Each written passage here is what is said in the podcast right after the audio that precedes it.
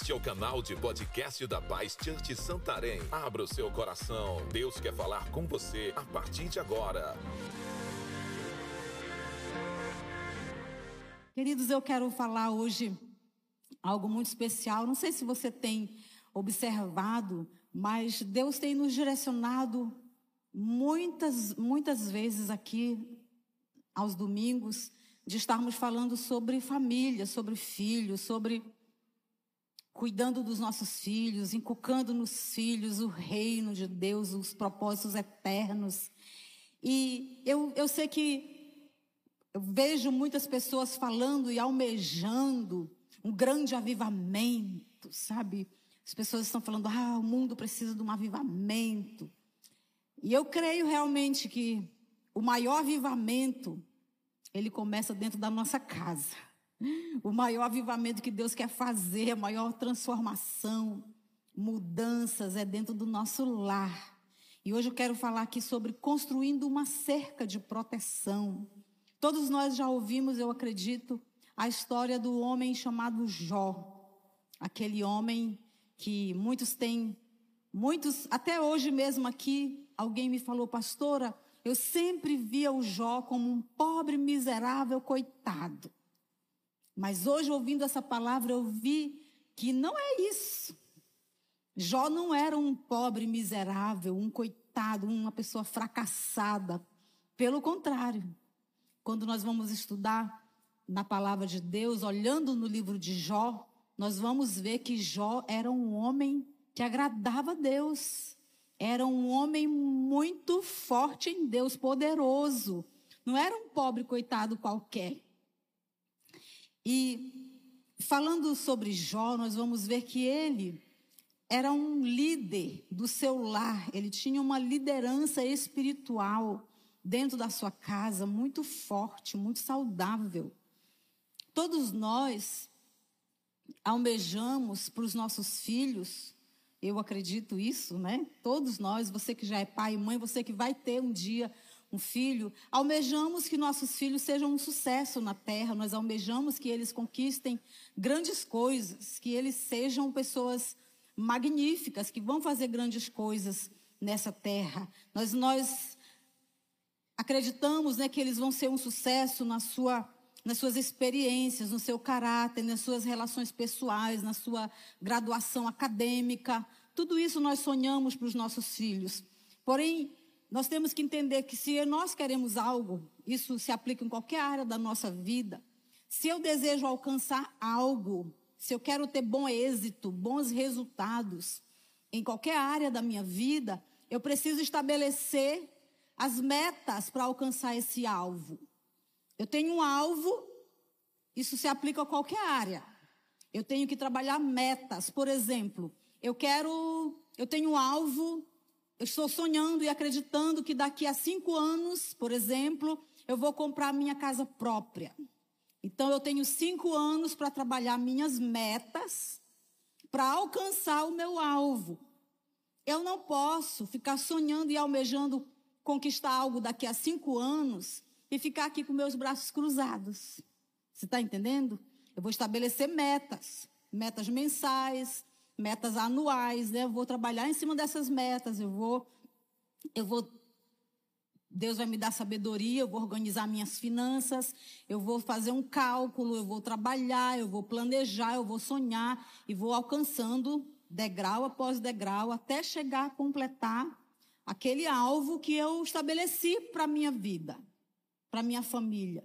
Assim é em todas as áreas e também com os nossos filhos. Se nós queremos nossos filhos um sucesso daqui a 10 anos, daqui a 20 anos, daqui a 30 anos, começa desde o do, do momento que você decide se casar, do momento que você decide ter filhos.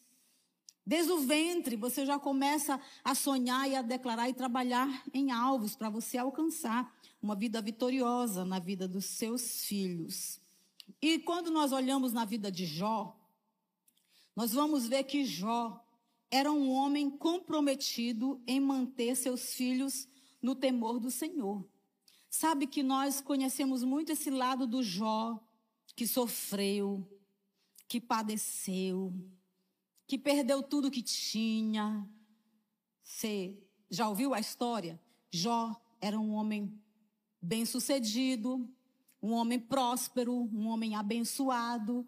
Diz a Bíblia que certo dia os filhos de Deus, os teólogos acreditam que se refere a anjos, os filhos de Deus entram na presença de Deus e Satanás entra junto. E Deus fala para Satanás: Você tem visto o meu filho Jó? Como ele é um homem. Aí Deus fala as características desse homem. Um homem reto, temente a Deus, íntegro que se desviava do mal. Diga assim comigo: Uau! Qual a mulher que não queria ter um esposo assim? Um homem temente a Deus, reto, íntegro e principalmente que se desviava do mal. Que homem de caráter, que homem santo. Esse era o Jó. E Deus fala para o inimigo lá: Você já viu meu servo Jó? Como ele, ele é esse homem de caráter. E aí no versículo 10 do capítulo 1, nós vamos ler juntos aqui, diz assim: Olha o que o diabo responde para Deus. Acaso não puseste uma cerca em volta dele, da família dele e de tudo que ele possui? Tu mesmo tens abençoado tudo que ele faz, de modo que todos os seus rebanhos estão espalhados por toda a terra. Queridos, Jó era cercado, aqui o texto diz, por acaso Satanás pergunta para Deus: por acaso tu não tens cercado ele com a tua proteção, o teu cuidado, ele, a família dele, o rebanho dele? É por isso que ele está tão bem, é por isso que ele não tem motivo para reclamar, mas tira dele essa proteção para ver o que, que vai acontecer. E aí Deus fala, Deus permite, por, por alguma razão, que Satanás então comece a tocar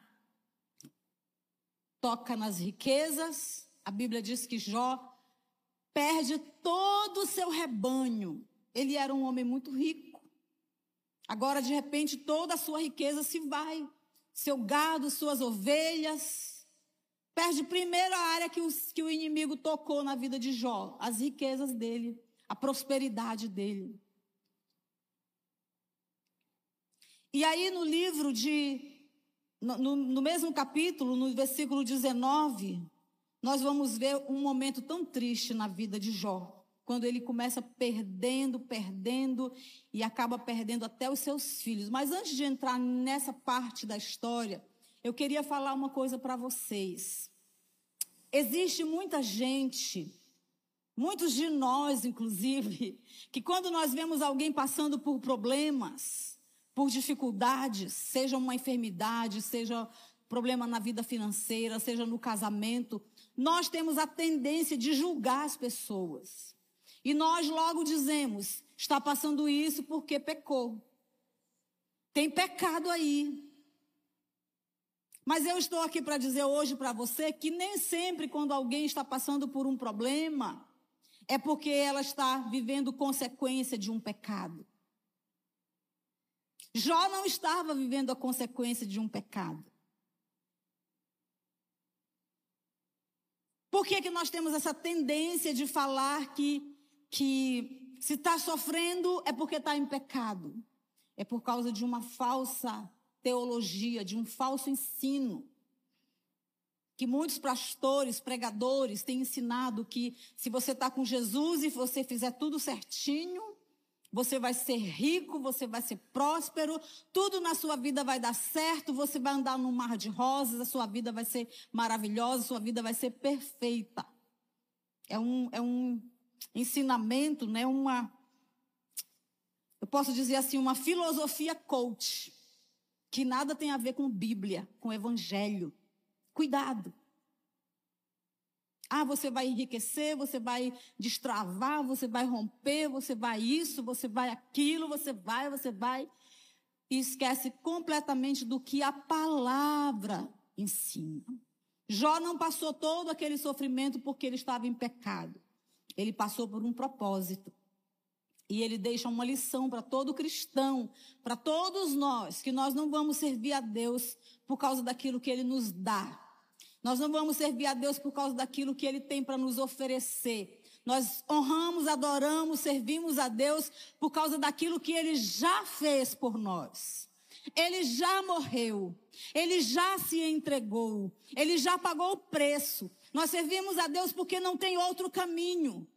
Nós andamos no caminho da verdade porque Jesus é a verdade. Ele é o caminho, ele é a vida. Não tem outro caminho para nós. É por isso que nós servimos a Deus. Não é por causa das bênçãos. Não é por causa daquilo que ele pode nos oferecer.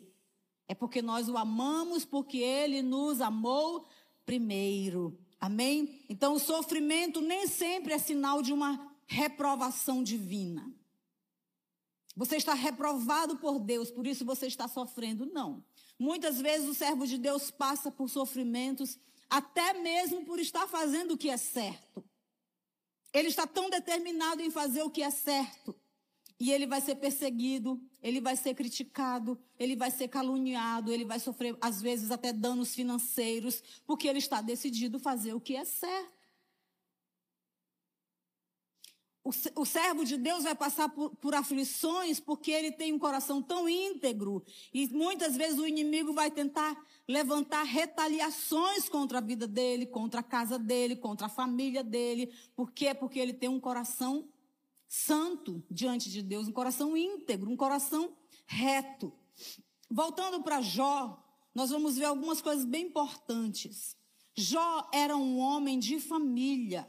Jó era um sacerdote da sua casa. A Bíblia diz que Jó tinha dez filhos, sete meninos e três meninas. Família abençoada, né? Especial, dez filhos. Só que quando nós vemos a, a história, nós vamos lendo na palavra, e nós vamos ver que essa família, embora muito grande, eles viviam em muita harmonia. Diz a Bíblia que eles faziam banquetes na casa um dos outros. Eles tinham harmonia. Olha, essa semana nós vamos lá para a sua casa. Ia todo mundo para a casa do fulano. Agora, na outra semana, nós vamos lá para a casa do. Vamos fazer a nossa nossa comunhão agora na casa do outro irmão. E eles estavam constantemente tendo comunhão uns com os outros. Não é tão fácil manter sete irmãos unidos. Às vezes, dois, três já é difícil. Jó era um homem de Deus e ele soube con conduzir sua casa. E sabe o que eu observo também no texto? Que os filhos de Jó, esses rapazes, foram muito bem educados pelo Jó. Porque eles eram homens que respeitavam as mulheres, eles eram cavalheiros, numa cultura, vamos dizer assim, machista. Numa cultura onde a mulher não tinha muito espaço, não tinha muita vez. A Bíblia diz que eles, os homens, convidavam. Quantos homens eram? Sete. Quantas meninas? Três. A Bíblia diz que eles convidavam as suas três irmãs para os seus banquetes. Toda vez que tinha os banquetes, eles convidavam as suas irmãs para comemorarem junto com eles, para festejarem junto com eles. Então havia essa união entre eles. A liderança de Jó, nós podemos observar que Jó, ele considerava importante tanto os, o exercício espiritual, vamos dizer assim, a oração, o holocausto, o sacrifício. Ele considerava isso muito importante, mas ele sabia também que era importante a vida social dos seus filhos. Ele sabia equilibrar. Quantos filhos de irmãos e irmãs que, que deixam até de servir Deus porque os pais muitas vezes são tão duros, são tão rígidos, são tão caretões, né? E acabam colocando um jugo nas crianças, nos adolescentes. Não pode isso, não pode, não pode, não pode, não vai, não vai. E prende, prende, prende. Claro que nós temos que ter sabedoria, eu vou falar já já sobre isso. Mas veja que Jó, ele liberava seus filhos para celebrar. E em nenhum momento na Bíblia você vai ver, no, no texto bíblico, dizendo que essas festas eram festas promíscuas. Eram festas onde eles estavam pecando, onde eles estavam fazendo coisas erradas. A Bíblia não diz isso. Não dá nenhum indício de que eles estavam pecando. Nós vamos ver isso daqui a pouco no texto bíblico que eu vou mostrar para você. Mas eu creio que essas festas, quando, quando os filhos de Jó se reuniam para festejar, para se alegrar, eu acredito que eles estavam embaixo desse legado, desse princípio do Jó, que era esse homem reto, temente a Deus, íntegro, que se desviava do mal. E era assim as festas dele, não eram festas profanas, pelo que a Bíblia, a Bíblia não fala em nenhum momento que eram festas de pecados, né, onde eles estavam pecando, fazendo coisas erradas ali. Então nós vemos esse homem que vivia muito bem, muito próspero, mas acontece isso, Deus permite, Satanás começa a tocar, toca nas suas finanças, ele perde todo o seu rebanho, toda a sua riqueza. No versículo 19 do primeiro capítulo, Jó recebe um servo e esse servo tem a pior notícia da vida de Jó. Seus filhos, seus dez filhos, estavam festejando. Veio um grande vento muito forte, as estruturas ruíram e aquela casa caiu e os dez filhos morreram. Imagina um pai uma mãe recebeu uma notícia dessa? E aí no versículo 20 nós vamos ver a reação de Jó. Ao ouvir isso, Jó levantou-se, rasgou o manto, rapou a cabeça, então, então prostrou-se no chão em adoração. A expressão bíblica aqui é caiu no chão em adoração, desmoronou no chão em adoração. Jó recebe a pior notícia da vida dele. Ele podia perder riquezas, tudo, mas perdeu os filhos. Só quem é mãe e pai sabe quanto nós amamos os nossos filhos, o quanto nós nunca queremos, nunca, nunca, nem conseguimos nem imaginar na nossa mente uma coisa dessas. Agora imagina perder dez filhos. Mas o texto bíblico diz que Jó se joga no chão sem forças. E ele adora a Deus. Nós murmuramos às vezes, queridos, por tão pouco. Coisas tão pequenas, nós estamos lamentando, murmurando, reclamando. Jó adorou a Deus. Ele não murmurou, mesmo diante de toda a dor. Às vezes eu, eu, eu vejo pessoas falando da mulher de Jó. Critica essa mulher. Coitada. Gente, essa mulher sofreu muito. Eu acho que quando ela estava falando lá assim, amaldiçoa logo esse teu Deus, morre logo, não é porque ela odiava o Jó, é porque ela queria que ele se livrasse de toda aquela dor que ele estava sofrendo. Você sabe que estado estava o Jó? Tinha perdido a riqueza, tinha perdido os filhos. Imagina essa esposa. Bom, eu já perdi tudo, eu já perdi a riqueza, os filhos, mas eu tenho um marido. Só que quando ela vai cuidar do marido, ela vê que a pele dele está caindo os pedaços. Diz a Bíblia que a pele dele estava cheia de feridas. A pele dele estava toda cheia de pus. E diz a Bíblia que daquele pus saía vermes. Você imagina o sofrimento dessa mulher vendo esse marido dessa forma? E ela tendo que cuidar dele. Ele pegava cacos, né, para se coçar, para coçar as feridas, porque era algo tão terrível no seu corpo. Então a Bíblia não fala o nome dessa mulher, mas Quantas de nós, esposas, nós desistimos por muito menos, nós reclamamos por muito menos. Nós reclamamos porque não deu para ir no salão fazer uma escova. Porque choveu e a nossa chapinha foi por água abaixo. Ah. E aí nós não podemos julgar essa mulher. Só Jó e a sua esposa né, sabiam o que eles estavam passando, mas eles se mantiveram com seu coração firme em Deus. O propósito de Satanás era fazer Jó pecar. Você sabe que o diabo ele quer usar as oportunidades para fazer você pecar. E uma das características do diabo, eu acho que é a única que ele tem de boa, você sabe qual é? Um dia uma mãezinha conversando com seus filhos e os filhos falaram assim: "Mãe, a senhora nunca fala mal de ninguém, nunca vejo a senhora falar mal de ninguém. É, meu filho, não podemos falar mal das pessoas. E eles combinaram entre eles: nós vamos hoje, nós vamos pegar a mamãe. Nós vamos fazer ela falar mal de alguém. Ela vai falar. Aí eles combinaram na hora do almoço, lá sentados. Mãe, nós queríamos lhe fazer uma pergunta, mamãe. É, meu filho, pode perguntar. Mamãe, o que, que a senhora acha do diabo? Aí eles ficaram assim, ela, desse ela vai falar mal. Não é possível. Aí a mãe pensou, pensou. Ele é muito perseverante. Nem do diabo a mulher não falou mal, gente. Oh, Jesus.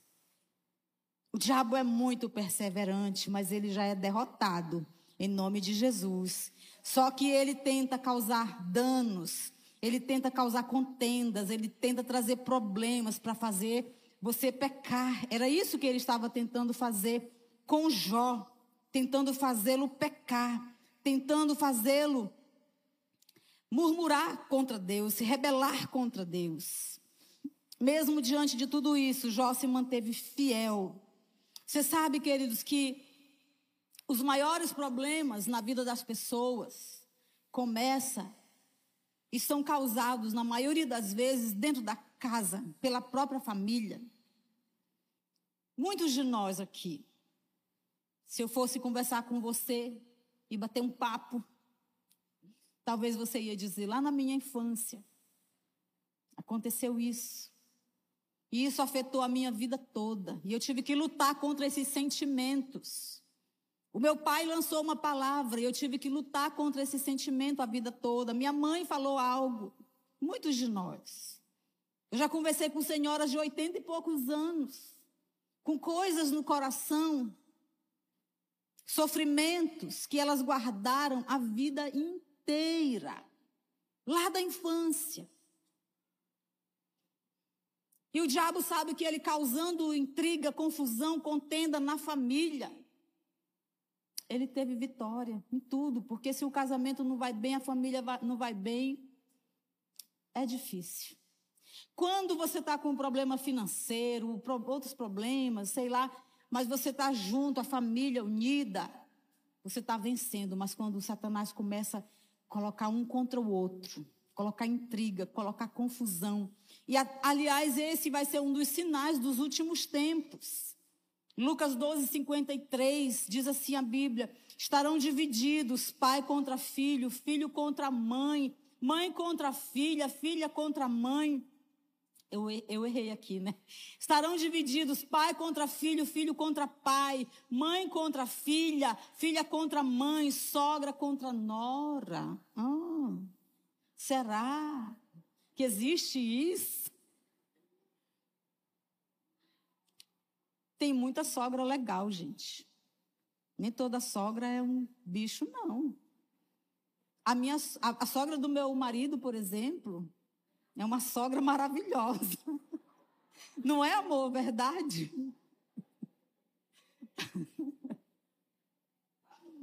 É a melhor sogra que eu conheço. É a dele. Ele é muito sortudo, abençoado. Um homem abençoado, glória a Deus. Precisamos cuidar da nossa casa. Cuidado, cuidado. Precisamos nos posicionar. A obra de proteção da nossa casa não, não somos nós, nós não temos esse poder. de proteger a nossa casa contra as investidas do inimigo. Sabe quem tem esse poder? Deus. O que, é que ele falou para Jó? Por acaso você não tem cercado ele com o teu cuidado? É por isso que está tudo bem com ele. É Deus quem cerca. É Deus quem protege. Agora eu vou fazer o que eu preciso fazer para ter essa cerca de proteção. Salmo 127, 1. Se não for o Senhor o construtor da casa, será inútil trabalhar na construção. Se não é o Senhor que vigia a cidade, será inútil a sentinela montar guarda. Você pode trabalhar, você pode aconselhar, você pode disciplinar, você pode fazer o que for, mas se você não colocar o Senhor como o construtor da tua casa, como vigia, como guarda, não vai dar certo, vai ter problemas, vai ter dificuldades. É o Senhor quem edifica a nossa casa. Como nós podemos construir em Deus essa cerca de proteção para o nosso lar, para a nossa família? Você que já é casado, você que vai casar no futuro, pega isso e põe em prática na tua vida. Em nome de Jesus. Primeira coisa, ore pela sua família. Eu vou falar três coisas para você aqui. Como fazer essa cerca ao redor da sua casa, esse muro de proteção. Primeiro, ore pela sua família. Ore. Jó 1,5 diz assim: Termina, terminado um período de banquetes, Jó mandava chamá-los e fazia com que se purificassem. De madrugada ele oferecia um holocausto em favor de cada um deles, pois pensava: talvez, olha, o texto bíblico não diz que eles tinham pecado. Está dizendo aqui, olha, talvez, porventura, pode ser que os meus filhos tenham lá no íntimo pecado e amaldiçoado a Deus. Essa era a prática constante de Jó. Jó oferecia a Deus holocaustos para que talvez, se um dos seus filhos tivesse pecado, no íntimo do seu coração, eles recebessem perdão. Então a Bíblia diz aqui que ele, ele colocando para o nosso contexto, nós precisamos estar intercedendo pelos nossos filhos. E é interessante aqui nós vermos duas coisas bem, bem que chamam atenção aqui nesse versículo. Que ele oferecia holocausto por cada um dos seus filhos. Quantos filhos eram? Dez filhos. Então, quantos holocaustos ele oferecia? Dez holocaustos de madrugada. Um holocausto, vou imaginar aqui os nomes: Joãozinho, Zezinho, Francisquinho, Pedrinho, tudo inho, inho, inho. Mariazinha, Chiquinha, todo mundo, cada um tinha um holocausto. Por que, que era um holocausto por cada um dos filhos? Porque os nossos filhos são diferentes. Cada um é único, é especial. E cada um tem necessidades diferentes. E quando eu vou orar, você tem dez filhos, aí o seu preço é mais alto, né, irmão? Tem que ter mais tempo de oração. Porque você tem que apresentar um por um diante de Deus. Deus, agora é a vez dessa daqui. Pai, em nome de Jesus. Você sabe, você que é papai e mamãe, as áreas que o seu filho precisa de oração. Aquela área que ele está lutando. Sabe, queridos, às vezes nós queremos resolver coisas, nós queremos que as coisas aconteçam na vida dos nossos filhos, e tem muita coisa que só vai acontecer quando no reino espiritual acontecer primeiro. Primeiro vai lá no reino espiritual, conquista a vitória pelo teu filho no espiritual, aonde os olhos não podem ver, aonde você não pode tocar aqueles inimigos que estão lá, você não pode ver, você não pode tocar fisicamente, mas no reino espiritual você entra, através da oração você quebra cadeias. Quantos filhos estão presos e nós precisamos entrar no reino espiritual, fazer guerra espiritual por eles, orando, jejuando, pagando preço pela vida dos nossos filhos. Nós queremos resolver do nosso jeito, nós damos, às vezes, e não é errado, você tem muitas maneiras, você tem que disciplinar, você tem que conversar, você tem que corrigir, você tem que tirar. Vai lá fazendo como Deus vai te direcionando, mas tem coisa que é no reino espiritual. Ore pelos seus filhos. E outra coisa que nós vemos nesse versículo é que Jó fazia isso continuamente. A Bíblia diz que de madrugada ele se levantava e ele oferecia holocaustos por cada um dos seus filhos. Ele apresentava seus filhos diante de Deus, ele ofertava a Deus pelos seus filhos, ele orava, ele sacrificava pelos seus filhos. O sangue de um cordeiro era derramado, de um animal, para purificar o pecado dos seus filhos, se porventura eles tivessem pecado. Hoje nós não precisamos derramar sangue, porque o sangue de Jesus já foi derramado. Hoje nós não temos como confessar o pecado do nosso filho e santificá-los através do nosso arrependimento. São eles, não, não, não tem essa de filho de crente a crentinho. Não.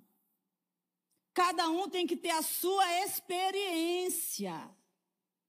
E o, que o meu papel como papai e mamãe é orar, buscar Deus, ser um exemplo para o meu filho, ajudá-lo, empurrá-lo para a presença de Deus, para que ele tenha a própria experiência dele com Deus. Você quer ver uma coisa linda que eu acho? É um pai que conduziu seu filho, né? Aquele, aquela criança cresceu, agora chegou aos 12 anos de idade. Aí na nossa igreja nós podemos batizar, os filhos dos irmãos podem ser batizados com 12 anos.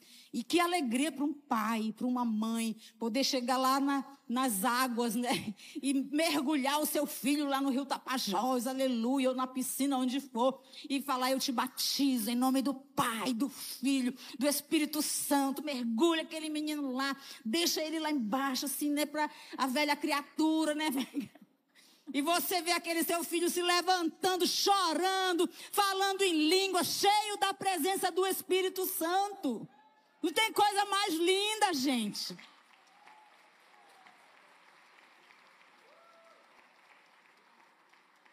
Isso é para nós, isso é para os nossos filhos, isso é para os seus filhos. Pastora, a minha fase, dessa fase aí eu já passei, meus filhos já são adultos. Agora é uma outra fase. É um preço diferente, você vai orar, você vai pagar o preço, mas não abra mão de ver seus filhos servindo a Deus. Talvez você não tinha esse conhecimento quando seus filhos eram pequenos, você não tinha, não conhecia a palavra, você não tinha é, é, todos esses ensinos que nós temos hoje, mas Deus te dá graça e Ele é contigo. Eu quero declarar sobre a sua vida que seus filhos já são adultos. Talvez eu quero declarar: maior é aquele que está em você o Espírito Santo de Deus está em você e ele é maior do que aquele que está no mundo. E ele vai te dar sabedoria para você ganhar o seu filho e trazê-lo para a presença de Deus, em nome do Senhor Jesus. Quem recebe, diga amém. Em nome de Jesus, eu recebo em nome de Jesus. Aleluia. Esse é o propósito de Deus para as nossas famílias que nós possamos orar por elas, construindo. Jó orava pelos seus filhos. A segunda coisa que nós precisamos fazer, a primeira é oração. A segunda, para construirmos essa cerca de proteção em Deus para nossa casa, a segunda coisa chama-se vigilância. Vigia, vigia, vigia. Jó tinha zelo pela vida espiritual dos seus filhos. O texto diz, olha só, queridos, o que, que a Bíblia diz? Jó fala assim: Pode ser que meus filhos tenham lá no íntimo pecado, então eu ofereço holocaustos a Deus por eles. Isso significa que Jó estava observando seus filhos.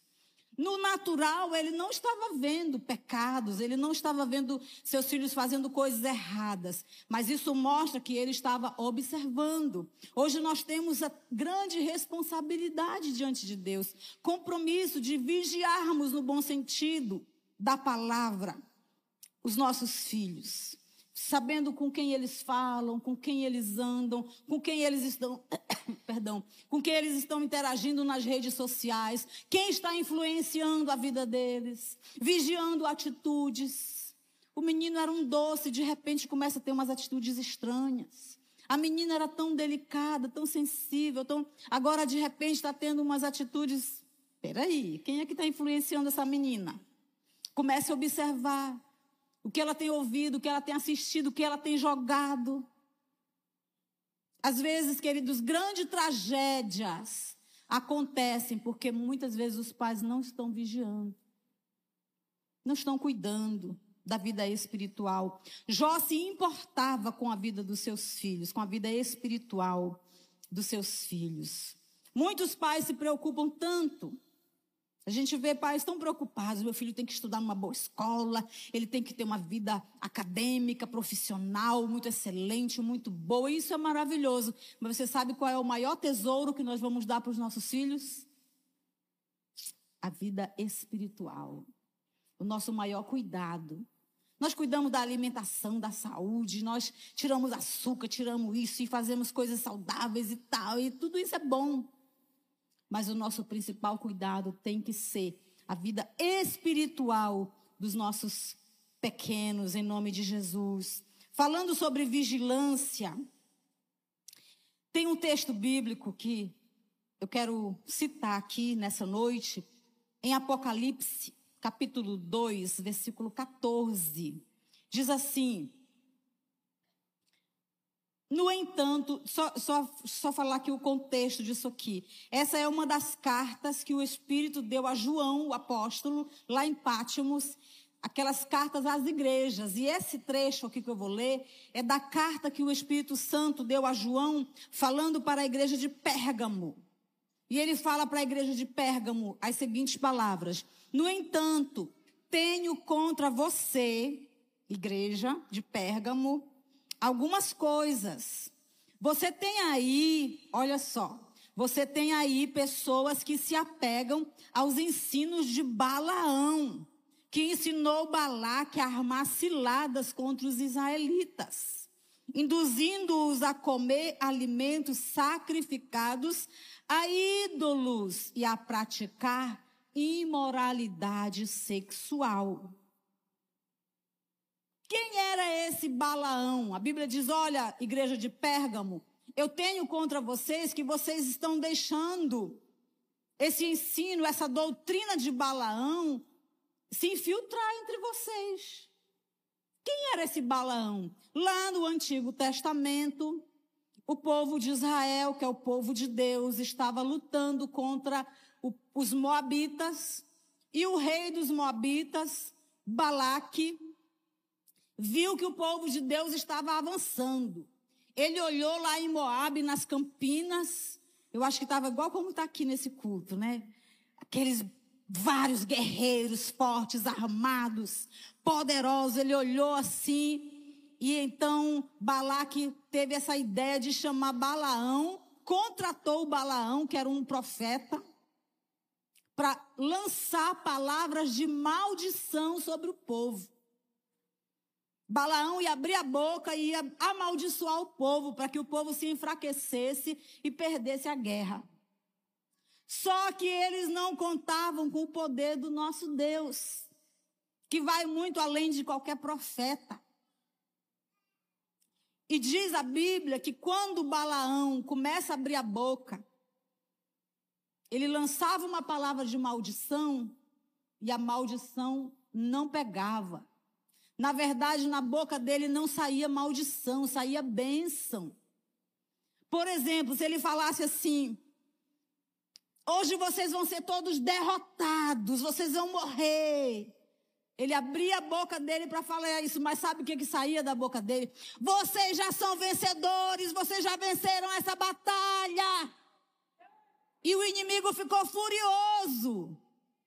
E o próprio Balaão ficou assim: como que está acontecendo isso? Eu falo uma coisa e sai outra. E o povo de Deus continuou o quê? Avançando. Avançando poderosamente, conquistando batalhas, sendo vencedores. Só que o diabo, lembra que eu falei que ele é perseverante? Ele não desistiu. E Balaão teve uma ideia. E Balaão vai com Balaque e fala: Olha, Balaque, eu vou te dar uma estratégia. Vou te dar uma ideia. Esse homem era infernal. E ele fala para Balaque: Pega mulheres, mulheres bonitas entre as moabitas, escolhe mulheres bonitas e filtra elas no meio do povo de Israel. E elas vão seduzir os homens de Israel. Ah, Satanás. Elas vão seduzir os homens. Elas vão levar os homens a todo tipo de prática de imoralidade. E elas vão levar os homens de Deus a comerem alimentos sacrificados a ídolos. Eles vão se contaminar. Eles vão perder a pureza. Eles vão pecar. E o pecado vai ser a derrota deles. E Balaque ouviu o conselho.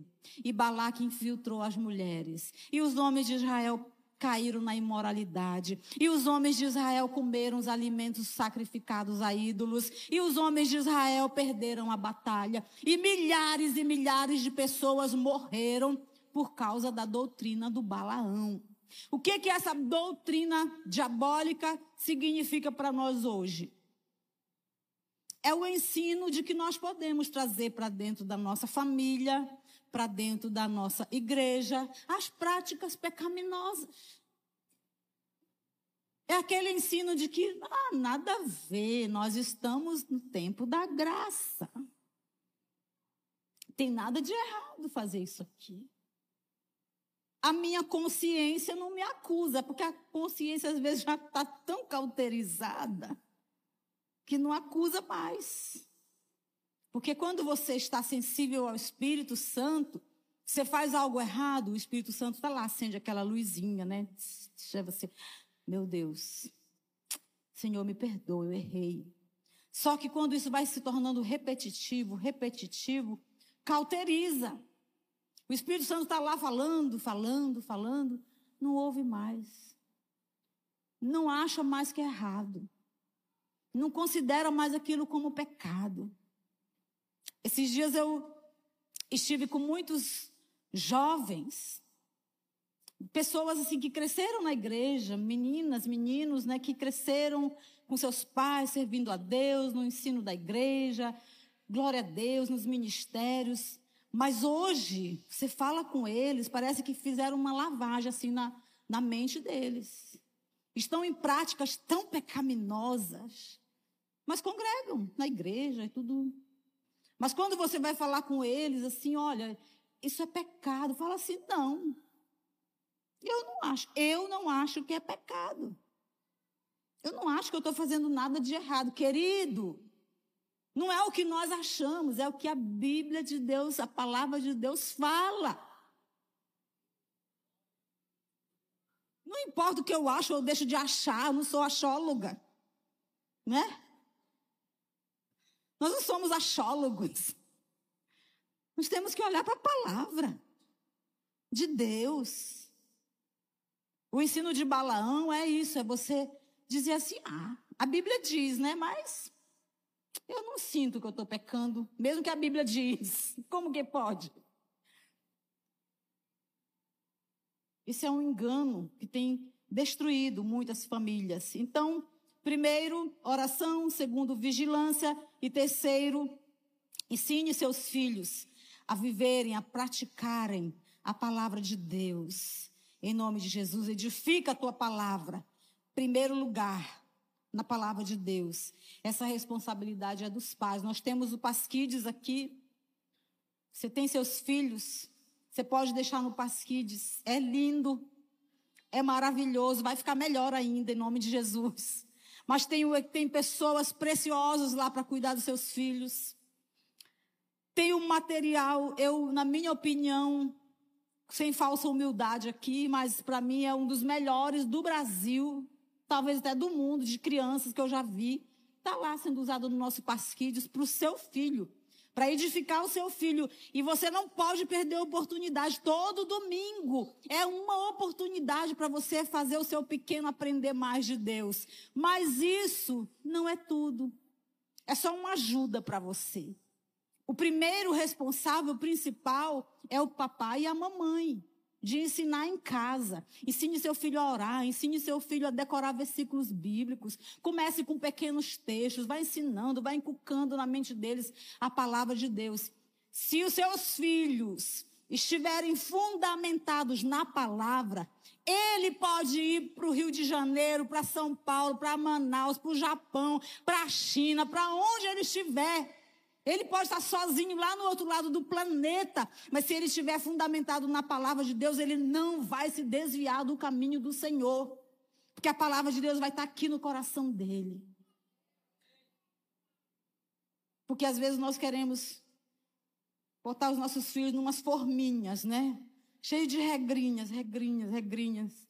E ele está lá oprimido. Sim, senhor, sim, senhora, mamãe, medo, medo, medo.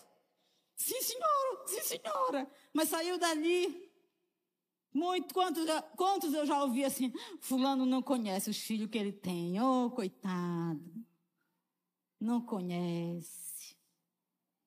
Se os nossos filhos estiverem fundamentados na palavra, eles vão ser até melhor lá fora do que o que eles são na sua casa. Servos de Deus, homens de Deus, mulheres de Deus, tementes ao Senhor. Então, queridos, Deus restaurou a vida de Jó de uma forma tão preciosa, tão poderosa. E no final da vida de Jó, nós vemos Deus restaurando o sacerdócio dele. Quando ele ele, depois de passar tudo isso, a Bíblia diz que o, o amigo dele, o ele faz, né? Ele faz era o nome do homem, não é que ele fazia, não, é o ele faz. Porque eu falei, ele faz, né? Parece que eu estou falando que ele faz. É o nome do homem, gente. E o ele faz está lá acusando, e, e Deus falou assim: olha, chama o meu servo Jó e ele vai oferecer o holocausto por você. Eu não aceito o seu sacrifício, eu aceito o sacrifício dele. Ele é um homem de Deus, ele é temente. Ele não se comportou como você se comporta, Jó. Ele tem se comportado de uma forma diferente. Isso está lá no capítulo 42, se eu não me engano, versículo 8 e 9, o 7 e 8.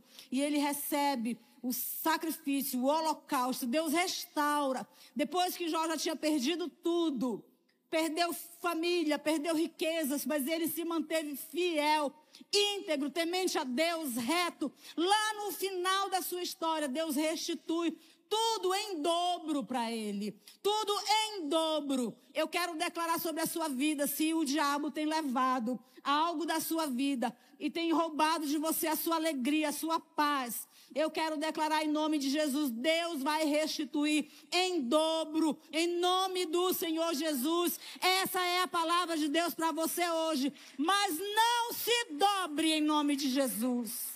Se mantenha íntegro, se mantenha temente a Deus se mantenha reto, se mantenha no caminho. As pressões, os problemas, as frustrações, os, talvez os filhos com problemas, talvez a vida financeira com problemas, talvez enfermidades, mas você vai estar lá firme e forte em nome de Jesus. Para nos conhecermos melhor, siga nossas redes sociais, arroba Santarém BA.